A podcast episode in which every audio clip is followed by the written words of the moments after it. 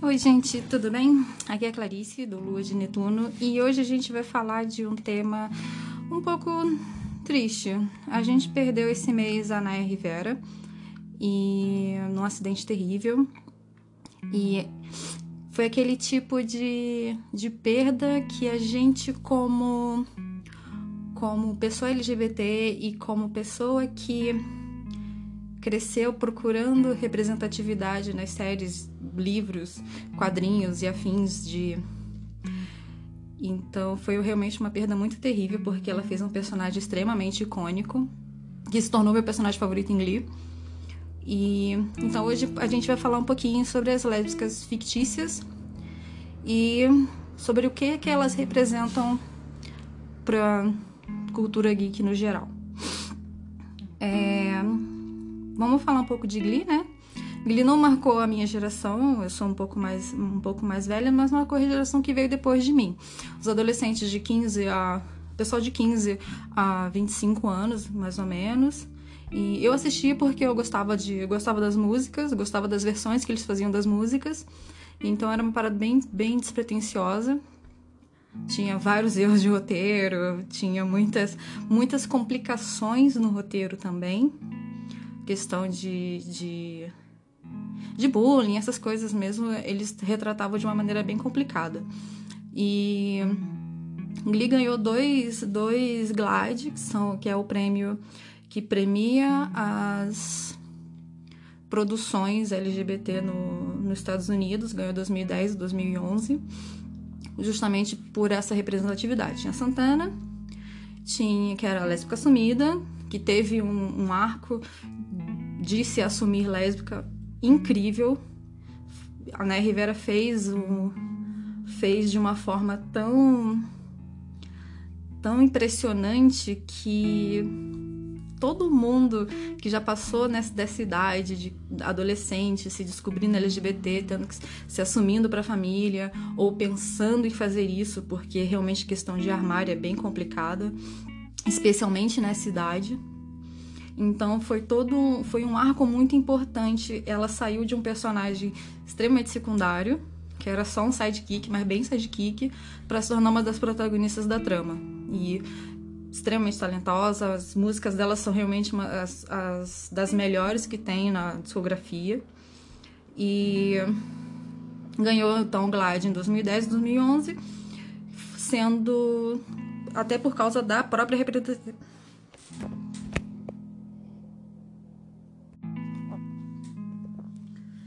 Então, a gente tinha Glee, tinha Santana, tinha o Kurt, que era, era assumidamente homossexual, a, o Blaine, o Sebastian, e tinha uma representatividade que a gente quase não vê, que é a, a Brittany, que ela era bissexual. Isso realmente a gente sempre tem aquela personagem que no começo ela é hétero, como a Kelly Torres de Grey's Anatomy. A gente vê ela como uma mulher hétero e depois ela se descobre bissexual, que também foi um arco bem interessante da personagem, que ela saiu de um, de um personagem secundário para também se tornar uma das protagonistas da trama até ela ir embora. Inclusive, a Sarah, Sarah Ramirez, ela se assumiu queer há pouco tempo e ela é fantástica. Eu, eu gosto muito dela porque ela canta. Eu gosto muito das músicas dela. O episódio musical de Grey's Anatomy é fantástico. As pessoas podem até achar que não, mas é, é realmente um episódio fantástico. E agora eu tô, tô divagando. É, então a gente costuma ver muito isso, que é da mulher hétero que se descobre bissexual. E a gente vê poucas lésbicas de raiz, né, por assim dizer. A gente podia até dizer que Santana seria um personagem bissexual, que ela se relacionava com rapazes, só que aí ela se descobre lésbica. Então foi realmente para uma personagem que tinha relacionamentos com homens, era extremamente agressiva sexualmente. Tinha, é, eu achava que era um, um estereótipo muito ruim do da mulher latina que era aquela mulher que atacava os homens, que ela tinha uma agressividade muito grande relativa à sexualidade dela. Poderia ser uma questão de, de homofobia? Podia. Ela podia estar tá, é, com todos esses sentimentos dentro dela. E isso realmente podia estar tá confundindo a cabeça dela. E isso acontece muito, a gente sabe bem que isso acontece muito na vida real. Então, mas, mas no começo eu achei que isso fosse um pouco, um pouco complicado por causa da questão dela ser uma mulher latina. E a gente ter todo um estereótipo, especialmente na, na cultura estadunidense, do, do amante latino, da, da, do fervor latino. Então, poderia ter sido uma questão bem complicada. Eu, pelo menos, nunca vi ninguém levantando essa questão, pelo menos para mim, podia ser uma questão bem complicada. Mas ela teve um arco lindo de, de sair do armário, ela se tornou um personagem fantástico. Ela teve um. Ela perdeu um pouco de sentido, acho que na quinta para sexta temporada. Eu não sei porque eu não via. A última temporada de Glee foi tão ruim que eu só via o último eu só vi o episódio de casamento e vi o episódio final, porque tava. Foi ladeira abaixo. Então, quando ela chega em Nova York, acho que é na quarta temporada, e Aí eu senti que ela se perdeu um pouco, a história ficou bem, bem, deixaram um pouco ela de lado. Mas aí ela se casou com a pessoa que ela amava, então foi realmente ela teve um final muito, muito bonito. E então é, a gente tá um pouco de luto, né? Porque a gente não espera que alguém tão jovem, tão talentoso vá embora assim tão cedo. E Realmente uma coisa que. Acidentes acontecem, mas, mas realmente foi. É uma, é uma coisa muito doída, ainda tá muito doído. Então, vamos falar um pouco mais sobre lésbicas fictícias. É, eu sou fã de Sailor Moon e desde, desde os 14, 13, 14 anos, e a gente tem em Sailor Moon a Teno Haruka e a Michiru Kaio. Teno Haruka, Kaio Michiru. É, no anime clássico é extremamente óbvio que elas têm um relacionamento, no mangá até nem tanto, é uma coisa bem mais sutil, mas no anime clássico é, é extremamente óbvio, elas têm um relacionamento. E é aquilo, eles têm um relacionamento que é perfeitamente aceitável por todos os outros personagens. É, a gente não vê ninguém olhando estranho, a gente não vê ninguém achando feio, a gente vê, inclusive, os próprios personagens achando aquilo tudo lindo, porque elas têm, um, têm uma aura em torno delas de mistério e de romance, então aquilo de relação adultas.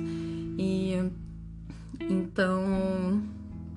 E elas têm uma coisa que eu gosto muito de dizer, que elas têm uma cumplicidade dentro do dentro do relacionamento delas, que é muito uma, uma cumplicidade e uma intimidade muito, muito mais forte, muito mais profunda do que o próprio casal principal. Deve ser até por questão de idade. No mangá, no anime, a Usagi é bem mais nova que o Mamoru, então tem essa complicação. Mas. Ah, pelo menos pro, pro.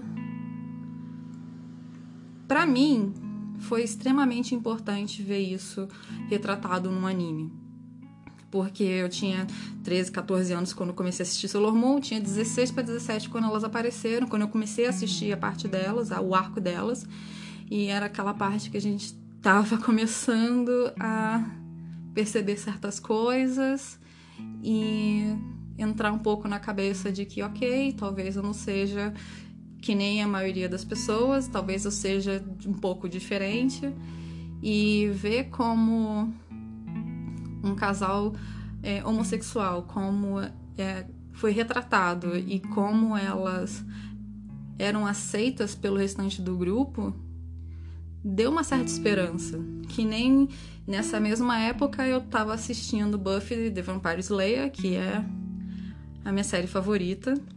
Provavelmente vocês vão ouvir muito, deu falando muito sobre isso, porque Buffy é um negócio maravilhoso.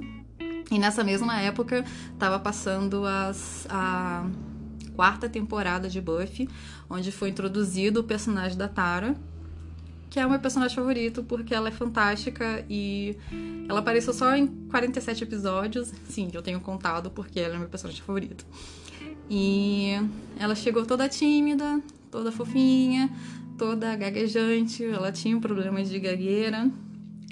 E você pode ver a evolução do relacionamento dela com a Willow. E foi algo extremamente bonito de se ver, porque a gente vê como um relacionamento entre adolescentes, começo de faculdade, começo da vida adulta, como é que ele evolui, como é que ele cresce, como é que a gente não espera, a gente só percebe que ele está acontecendo. E às vezes a gente percebe até um pouco tarde demais. No sorte da Willow que ela percebeu antes e, e esses do episódio 10, que é o Rush, onde ela aparece, até o episódio 19, que é o Nemo Rising, onde a Willow se assume para Buffy. Numa cena também maravilhosa. Alison Hanning é uma, é uma atriz fantástica. E foi uma cena muito bonita, onde ela simplesmente fala, né, que e, e Buffy fica também Sarah Michelle Gellar foi fantástica naquela cena, onde a Willow chegou para ela e falou: "Olha, tá acontecendo alguma coisa entre a gente" né, algo novo, não estava esperando e simplesmente aconteceu. E nos episódios, entre, entre a primeira aparição da Tara e até o episódio 19, é, você vê a evolução do relacionamento. Às vezes tem algum, algumas cenas que fica. Não, não tá acontecendo nada. É só, é só uma amizade que tá, que tá se firmando ali. Mas não, quando você vê pelo, por um óculos queer, você percebe certas coisas. Então, foi, foi um, relacionamento arrebatador. Eu fiquei super apaixonada, por isso que a Tara é meu personagem favorito. Eu vi muito refletido nessa cena. Então, esses dois, esses dois casais, tanto a Willow e a Tara, quanto a Haruki e a Michiro, elas conseguiram salvar a minha vida. Que eu consegui olhar para essas pessoas, mesmo elas não existindo, eu consegui olhar para elas e ver que vai ficar tudo bem. Vai vai ficar tudo Você não vai precisar sofrer mais, você não vai precisar sentir dúvidas, você não vai precisar, você só precisa ser você mesma e deixar as coisas acontecerem. Então foi muito disso que eu senti depois com, com os adolescentes que assistiram Glee, tanto na parte do Kurt quanto na parte da Santana.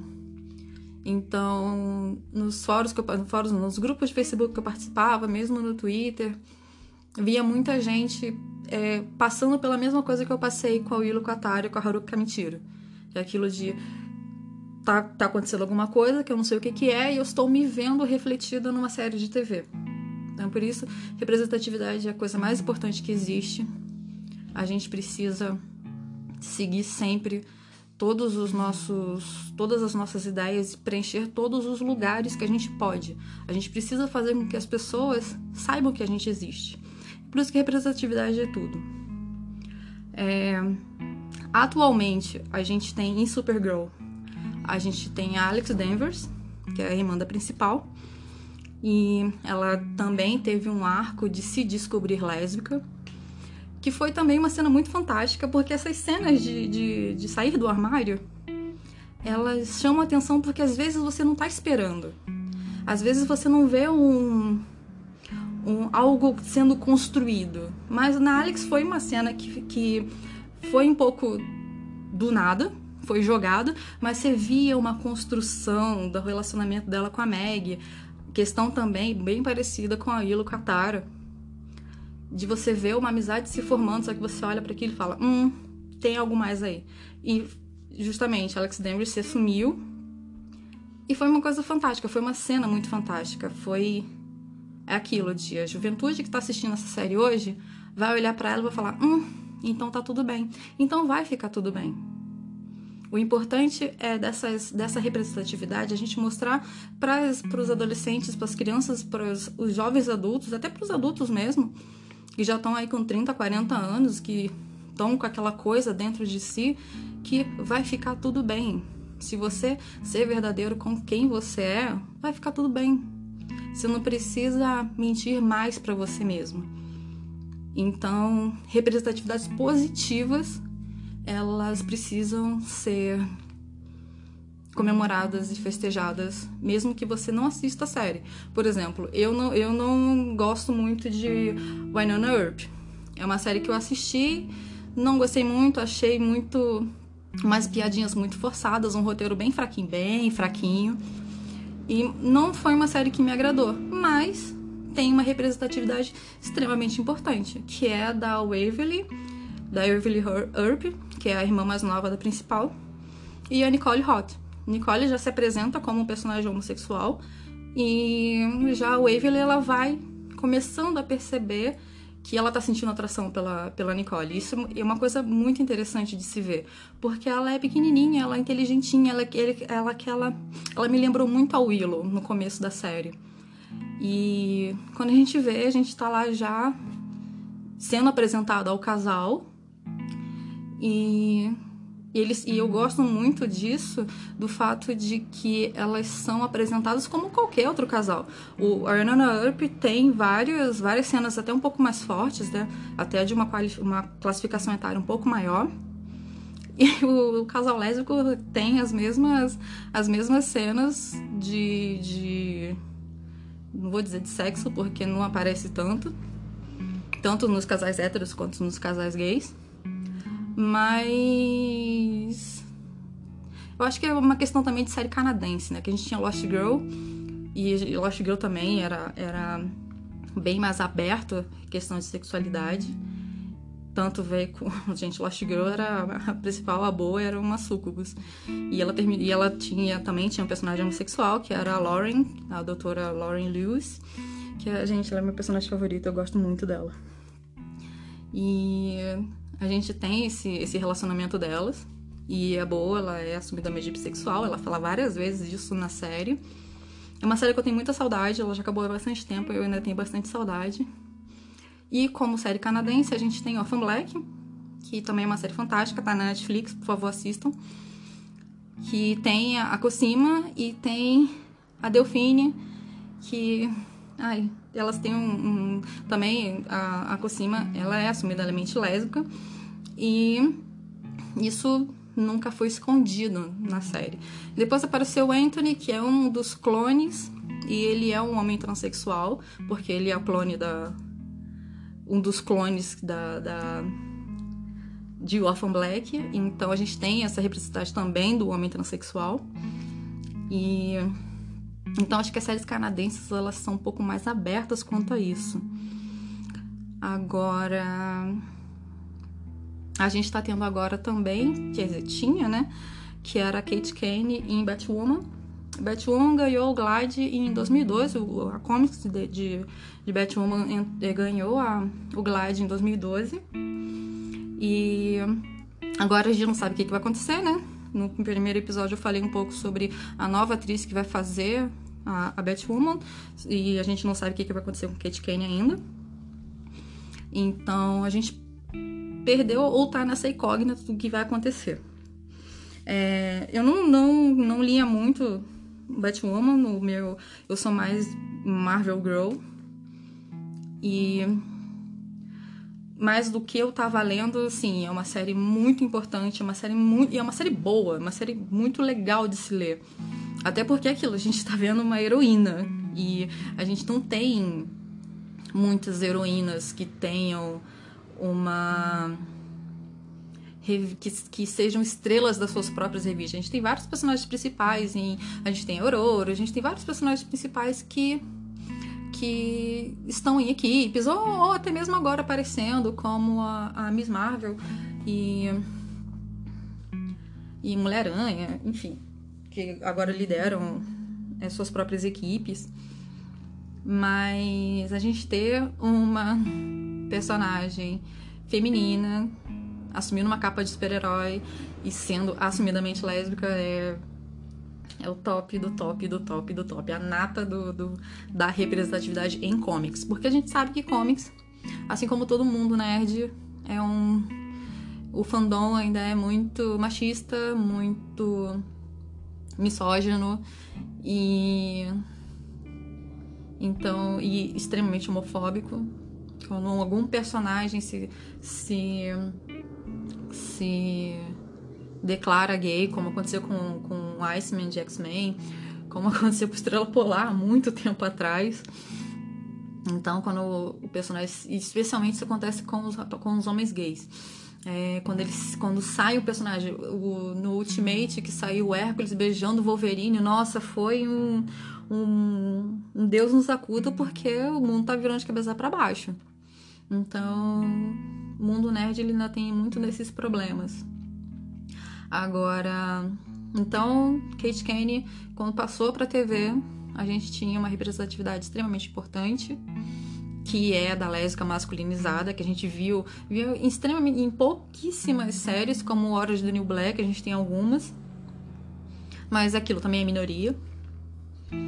E então a gente está perdendo essa representatividade com o Kate Kane. O que, que, vai acontecer? Eu preciso muito saber isso e, e, em janeiro, se der tudo certo, a gente vai ter a nova temporada. Então a gente vai descobrir o que, que vai acontecer com ela. É... Falando também, agora a gente tem algumas questões que são um pouco mais problemáticas, que são a questão do, do Your Gays, que são quando, especialmente as lésbicas, que elas se declaram, elas se, se têm relacionamento, elas se finalmente encontram o amor e elas morrem depois. Como aconteceu com a Tara, como aconteceu com a Alexa em The Hundred eu não consegui mais assistir The Hundred depois que a Alexa foi embora, porque a Alexa chegou e a Alexa tomou meu coração, porque ela é muito foda.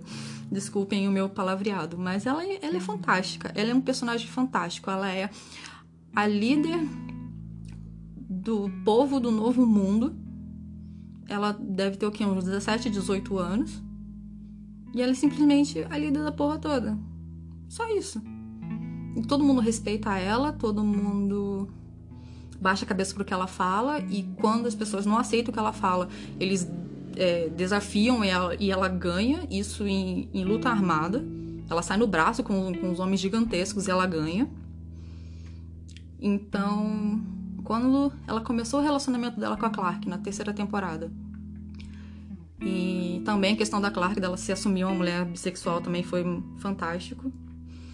E quando ela, elas finalmente ficaram, elas ficaram dançando em torno uma da outra, ficou, não sabia se assumir as duas, se, era, se elas iam virar um casal, ficou nesse chove no molha até elas se finalmente ficarem juntas e Alexa morre na cena seguinte. Foi foi foi um choque, foi um baque muito grande. Não me recuperei até hoje, tanto que eu parei de assistir 100. E não, não, nem, nem leio mais a respeito. Antes eu até lia para saber como é que tinha terminado, até porque a Alexa aparece no último episódio da temporada.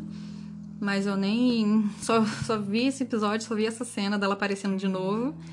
E parei de ver a série toda.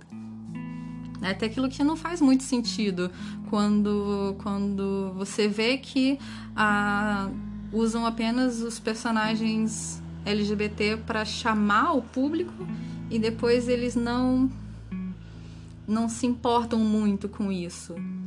E é uma, é uma trope que existe. É, isso começou com, com a Tara, lá, isso final da década de 90, começo da década do, de, no começo de 2000, quando eles mataram a Tara no, no episódio 19 da sexta temporada de Buffy. Isso foi, foi uma coisa chocante, porque aquilo de elas, ela, elas tinham se separado e aí elas tinham voltado a ficar juntas, e foi uma cena fantástica, foi um capítulo maravilhoso, tipo, lágrimas rolaram. E no final do episódio ela morre. Então, isso se tornou uma questão recorrente, do especialmente da, da lésbica, dela se encontrar com a pessoa que ela ama e ela morrer depois. Então, muitas das séries começaram a pecar por isso. Então, por isso que quando aparece uma personagem lésbica, a gente fica, meu Deus, ela vai morrer. Isso acontece muito comigo quando tô vendo Winona Earp, porque tem to todas as cenas possíveis e imaginárias que a Nicole tá em perigo. Eu fico, gente, ela vai morrer. Ela vai morrer, ela vai morrer, ela vai morrer. E ela, tipo, escapa por um fio de cabelo. O... Ela toma tiro e ela, e ela é salva pelo, pelo, pelo colete. E tiros com lésbicas me dão um gatilho ferrado. Então, a gente espera que a gente não sofra mais com isso nas séries vindouras ou nas séries atuais também, porque se tem uma coisa que eu aprendi perdendo meu personagem favorito é que dói até hoje. Tipo, a Tara já ela foi embora já há bastante tempo e dói até hoje. É, já tentaram fazer com que ela voltasse, na, queriam que ela voltasse na sétima temporada, mas a atriz que faz a que fez a Tara, a Amber Benson, que é uma pessoa maravilhosa, ela falou que não, porque eles queriam dar um papel para um, um papel para a Tara que ela não concordava, porque era aquilo, o personagem não é assim. Então eu não quero passar essa imagem para o, o, para o público. Eu quero que eles, que eles lembrem da Tara como ela era. Então ela resolveu não aparecer, na, não, não voltar como Tara no, na sétima temporada. E é, Buffy continuou nas comics, né? Depois que terminou a série de TV na sétima. E ela ela voltou, ela tem uma, um one shot da Willow e Aí aparece a Tara de novo e ela fala: Não, eu não quero, porque ela tá feliz onde ela tá. Quando, eu, quando eu li aquele cômico, meu, meu coraçãozinho ficou: Não, Willow, fala, fala que você quer que ela fique, fala que você quer que ela fique. Então, e acabou não acontecendo porque a vida não é justa e realmente a gente tem que levar em consideração que a Tara tá no paraíso e o paraíso de Buffy é muito bonito, porque a gente já viu isso né, na sexta temporada. E... Mas tem um, um, um, livro que não é canon, que é o Dark Congress, que a, a Tara é, ela volta, mas infelizmente é, ela precisa ir embora. Mas esse livro não é canon e ele, ele é bem um livro bem divertido, mas ele infelizmente não faz parte do, do da cronologia da série. Nossa, me perdi totalmente agora no que eu tava falando. Que é aquilo, quando eu tô. Quando quando eu falo dos meus personagens favoritos, eu vou devagando, vou devagando, vou devagando. Então vai ficar um pouco confuso, mas eu espero que, que tudo se amarre no final.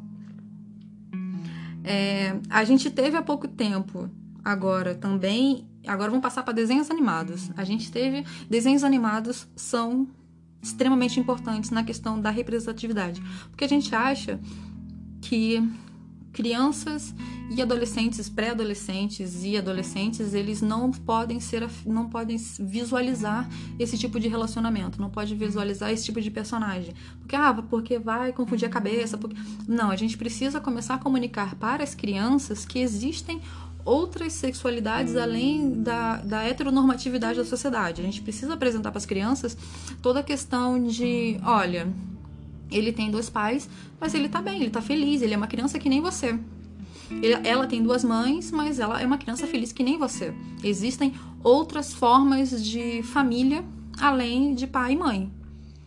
E esse é um, é um conceito que a gente precisa começar a apresentar para as crianças. A gente precisa começar a normalizar isso para as crianças. E tem duas séries de, de, de desenho é, estadunidense que são as mais importantes, pelo menos nesses desses últimos, dos últimos cinco anos para cá, que apresenta isso para as crianças de uma forma crianças, pré-adolescentes e adolescentes, que mostra isso de uma forma extremamente comum e uma forma até um pouco especial. Como, por exemplo, a gente tem Steve Universe, a Ruby e a Sapphire, que elas estão juntas há 6 mil anos e elas não conseguem ficar separadas. Tanto que elas se fundem e formam a Garnet, que é, que é o meu personagem favorito, eu adoro a Garnet. E porque elas são, porque a Garnet é a junção das minhas personagens favoritas. Eu adoro a Ruby, adoro a Sapphire.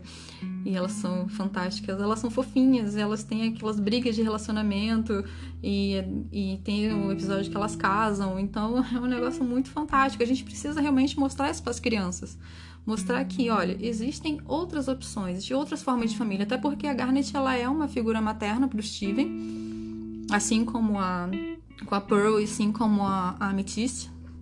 Então a gente precisa mostrar isso para as crianças que existem outras outras formas familiares, outras outras formações familiares.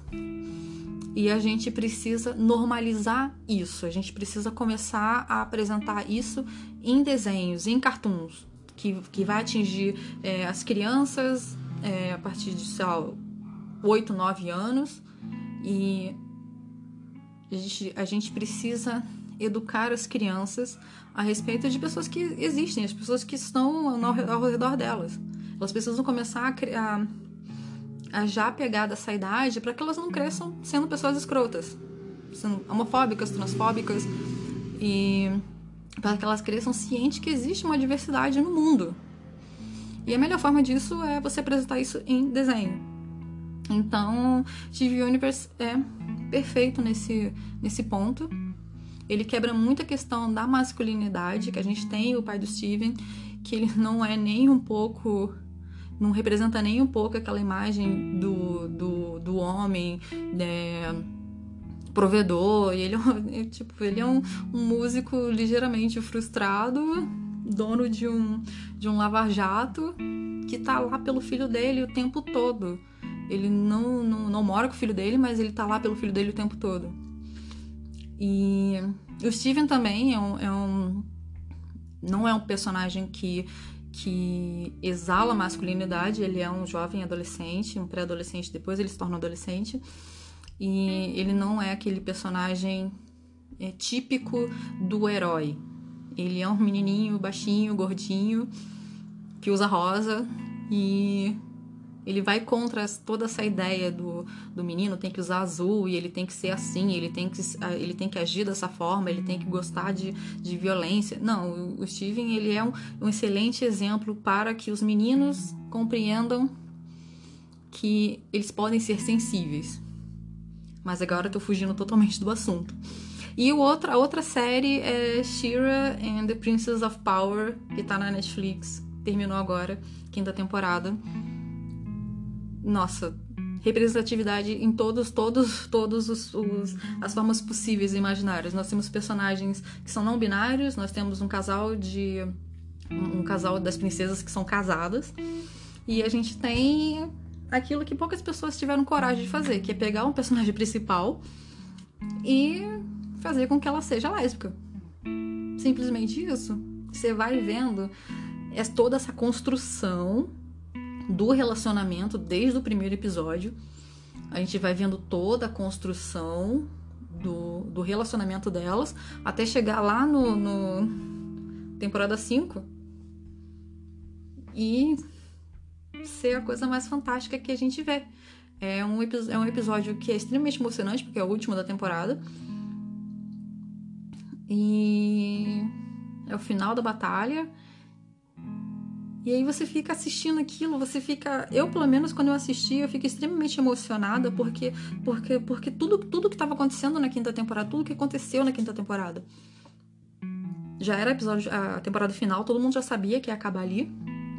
E a gente vê a Catra e a Dora fazendo, sendo você vê que aquele aquele banter delas não era não era típico de, de rivais, mas era porque existia um relacionamento ali, existia um amor que elas até mesmo elas não compreendiam, até por questão de falta de educação, elas cresceram sabendo o que, que era o ódio, sabendo o que, que era luta, sabendo batalhar.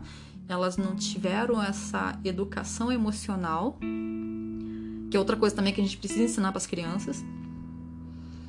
E então, questão de desenhos, é, a gente está bem. Espero que os próximos desenhos a gente continue assist, continue tendo essa representatividade.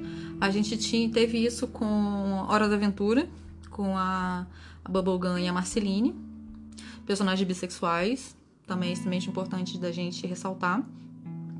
E se eu não me engano, Steve Universe ganhou o Glide em 2019 não, não seria diferente, porque foi o ano que, que teve o casamento da Ruby e da Sapphire, que foi um episódio lindo, foi um episódio fofo, e elas casaram e depois viraram a Garnet de novo. Foi realmente muito lindo.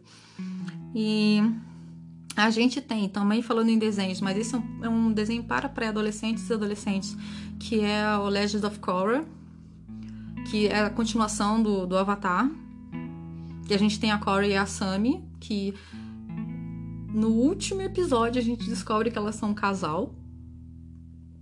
Eu, eu particularmente, fiquei extremamente chocada. Não estava esperando por aquilo. Embora tenha se construído toda a narrativa que levaria a gente descobrir que elas são um casal no final. E Foi realmente algo que eu não esperava, mesmo tendo essa construção. Eu assisti tudo de uma vez, então não tinha como eu ficar surpresa, mas eu acabei ficando surpresa. E. E a. a... Só que a gente só, só vê mesmo que elas são um casal depois que. Porque a série também continua em comics. Que elas são um casal porque na, na série termina com elas indo pro mundo espiritual. E no, no comics, é, no Turf Wars, já apresenta elas como um casal, elas se beijam, elas, aí não tem como dizer que não. E mais aquilo, na série teve essa construção, mas aí a gente não sabe se é por causa da, da emissora, se foi a Nickelodeon que chegou e falou: olha, não vai rolar. E então vamos deixar isso para depois ou se foi uma questão de faixa etária, se foi uma questão de, a gente realmente não pode mostrar, mas é do, do nosso interesse. Então, é também um, uma representatividade muito importante, mas a gente não conseguiu ver elas como um casal durante a série. Elas, elas tornaram um casal no, na última cena, praticamente. E, e, e depois isso no, no, nos quadrinhos, que também é um quadrinho que tá se arrastando, tá sempre sendo adiado. O, a continuação de, de Legend of Korra tá, tá complicado porque tem sempre, tá sempre sendo adiado, tem sempre algum problema com a, com a edição e ela tá sempre sendo adiada. Então a gente tá demorando ainda um pouco para ver elas mais como um casal. É e voltando para séries, a gente falando de um pouco de, de, personagens bissexuais, a gente tem Britney Pierce, que é de, de Glee. Ela se casou com a Santana no, no, no, final da série. E foi uma cena de casamento muito fofa, muito linda, muito romântica. E eu, eu acho isso tudo muito fantástico quando a gente vê que, olha, você pode ser uma pessoa LGBT e ter um final feliz. Olha como é que as coisas acabam bem. Então, quando a gente tem casamentos, quando a gente tem. A gente teve um casamento também em Grey's Anatomy, quando a Kelly casou com a Arizona. Então, quando a gente vê essas questões do casamento, essas questões do final feliz, é, especialmente para o pessoal um pouco mais velho que assistia Buffy e, e, e, perdeu a tara com, com aquele choque todo, quando a gente vê. Quando a gente vem dessa trope do Your Gays e a gente vê que tem personagem com um final feliz, então a gente fica, ok, isso não vai acontecer mais. E acontece com a Alexa. Então é realmente bem, bem complexo isso. E a gente tem a, a, a Kelly Torres, a Kelly Torres não faz mais parte do, do elenco de Grey's Anatomy, ela saiu, se não me engano, foi... Eu não sei, eu parei de ver Grey's Anatomy na, na, temporada 11 porque eu resolvi que Grey's Anatomy não ia mais ficar me torturando e eu não ia pagar TV a cabo para ficar sendo torturada por Grey's Anatomy. Então eu aguentei até a temporada 11, depois eu parei. E eu não sei o que aconteceu depois com as personagens. Eu sei que ela depois saiu da série, a Arizona também saiu da série. É, os personagens saíram da série. É, e então não, não sei o que realmente o que aconteceu, mas era tragédia em cima de tragédia, em cima de tragédia, em cima de tragédia. E eu já, já deu a minha cota de tragédias. E a gente tem atualmente, de personagem bissexual, a gente tem a Rosie Dias, de Brooklyn Nine-Nine, que também é, é uma coisa que vem me incomodando desde que ela se assumiu bissexual, que a todo momento a gente é lembrado que ela é uma mulher bissexual. Tipo, não sei se é uma questão de, olha, ela existe, olha, ela está aqui, olha, ela é um personagem bissexual e eu preciso que vocês compreendam a todo momento que ela continua sendo um personagem bissexual. E não sei se é porque eu assisto a série no repeat, basicamente, porque quando eu tô trabalhando eu gosto de ouvir barulho.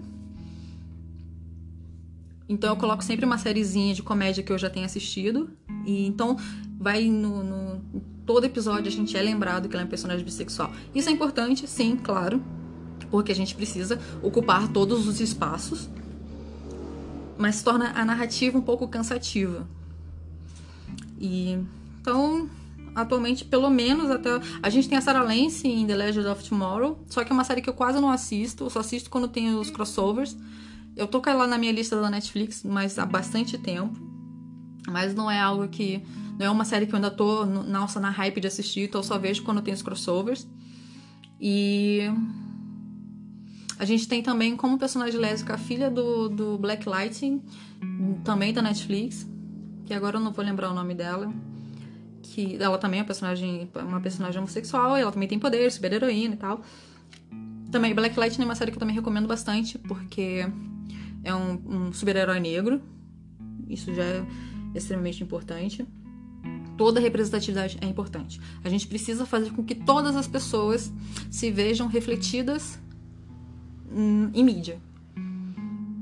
Então, toda representatividade é importante. A gente não pode ficar só, só querendo o branco cis hétero ou a branca cis hétero que elas tenha que ela tenha destaque. Não, tudo bem, pode ter, mas tá na hora da gente tomar conta.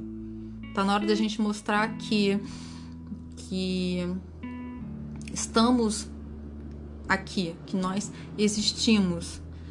É uma coisa que eu vejo que eu, que eu sinto bastante falta, que eu vejo bastante em séries, mas eu vejo isso quase não acontece em filmes. Que a gente tem inúmeros, milhões de filmes que é do personagem se descobrindo gay, da personagem se descobrindo lésbica, daquele slice of life. Isso é uma coisa que, ok, isso é importante, isso é representatividade, isso é legal. Mas eu queria, eu quero muito ver filmes onde a sexualidade dos personagens se torna só um pano de fundo. Que a gente Ok, ele é gay, mas ele é um capitão de uma nave interestelar que tá tentando é, impedir que um planeta exploda. By the way, ele é gay. Isso acontece em Star Trek Discovery, que também foi bem legal de, da forma que eles fizeram na primeira temporada. Que é aquilo de, nossa, ele é foda, ele é um cientista, ele é isso, ele é aquilo, e ele é gay. Então, é, é essa, essa vírgulazinha com, ah, então, ele é gay mas isso é uma só. é parte do que ele é. Não é o, o todo que a gente tem. Isso acontece muito em séries. A gente tem muitos personagens que. Então, ele é. Alexa, por exemplo, ela é a líder do, do, do povo do, do novo mundo, mas ela é gay. E ela é gay. Então, tem que se tornar só uma, uma das características. Olha, ela é morena, tem olhos verdes, ela tem 1,70 de altura, ela domina o mundo livre, ela é extremamente qualificada com questão de combate e ela é lésbica. Tem que se tornar só uma, uma característica, não parte principal da narrativa do personagem. Porque é aquilo, a gente não, não busca, uh, não apresenta a narrativa de um personagem hétero dessa forma. A gente apresenta a narrativa do personagem hétero como, olha, ele é um cara foda porque ele, ele luta, ele é isso, ele é aquilo e ele é hétero. A gente não faz isso. Então por que que com o personagem LGBT a gente tem que fazer? Talvez seja porque a gente não tem ainda uma representatividade forte. Isso não se tornou comum. Isso ainda é. Nossa, não acredito que ele é gay. Nossa, não acredito. Como assim ele é lésbico? Então a gente precisa se tornar essa representatividade comum. Então, muitos dos, muitos dos nossos episódios aqui a gente vai falar sobre essa questão de representatividade, especialmente no mundo geek, porque é algo que eu tenho certa, certa propriedade de falar, porque eu gosto, eu tô muito dentro desse, desse universo, acho que desde que eu me conheço por gente. E Acho que é isso, já me estendi bastante, falei bastante coisas que talvez tenham ficado um pouco confusas. Depois vocês me avisam se ficou realmente confusas para eu poder, eu fico divagando, eu fico lembrando certas coisas. E é isso. É, estamos em luto porque perdemos alguém extremamente talentoso, perdemos alguém extremamente jovem e perdemos alguém que significa bastante pra gente como pessoas LGBT, como personagens LGBT. Então, alguém que representou bastante pra gente nessas, nessa última década. E é isso. Eu espero que, que ela esteja num lugar melhor. Eu espero que ela esteja assistindo a gente agora e vendo que vai ficar tudo bem. A gente vai vai ficar tudo bem. Então, é isso. Até a próxima semana. Esse foi o Lua de Netuno. E essa aqui foi a Clarice. Tchau, tchau!